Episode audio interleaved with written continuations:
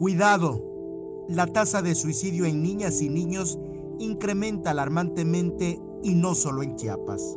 El porcentaje de enero del 2020 a marzo del 2021 es de medio millón de personas que se suicidaron en ese tiempo. Y mayormente fueron hombres de edad de 17 a 29 años.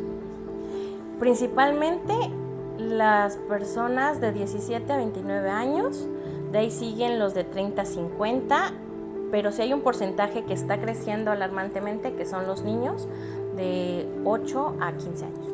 La pandemia ha sacudido la salud mental de la población y han aumentado las autolesiones e intentos de suicidio entre los jóvenes. Creo que es cuando tenemos un vacío emocional donde no encontramos nuestra misión de vida o no encontramos nuestro espacio, nuestro lugar en, en, esta, en esta vida y, tratamos simplemente de eliminar ese dolor, ese pesar de la, soledad y nos suicidamos. La relación entre la genética y el suicidio es complicada. Los estudios revelan que aunque el suicidio tiene un componente genético, ese tan solo es uno de los muchos factores que puede ocasionarlo. La biodescodificación nos habla que en el árbol genealógico siempre tenemos que checarlo si alguna situación de suicidio hubo en la familia, ya que tiende a repetirse en los descendientes.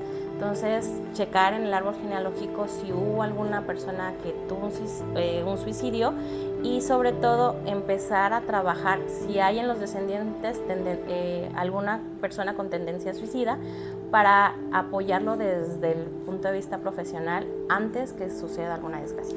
Eh, simplemente si tú tienes una tendencia suicida, si tienes pensamientos o sientes que en este no es tu lugar, busca ayuda profesional. Siempre va a haber una puerta que te va a llevar a buscar la mejor versión de ti, a elegir lo, mejor para ti y sobre todo que te des cuenta que tu vida vale por estar simplemente eh, pisando esta tierra. Y aunque es contradictorio a lo que mayoritariamente se vive en el último mes del año, en diciembre se registra una alta incidencia suicida. No tener un entorno saludable puede provocar que los pacientes con depresión y ansiedad aumenten la sintomatología y causar en muchos casos ideas suicidas.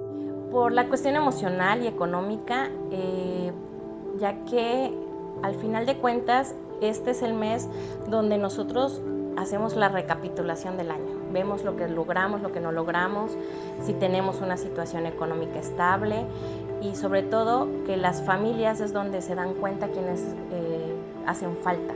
Entonces es el tema de las sillas vacías en Navidad. Con imágenes de Christopher Canter, Eric Ordóñez, Alerta Chiapas.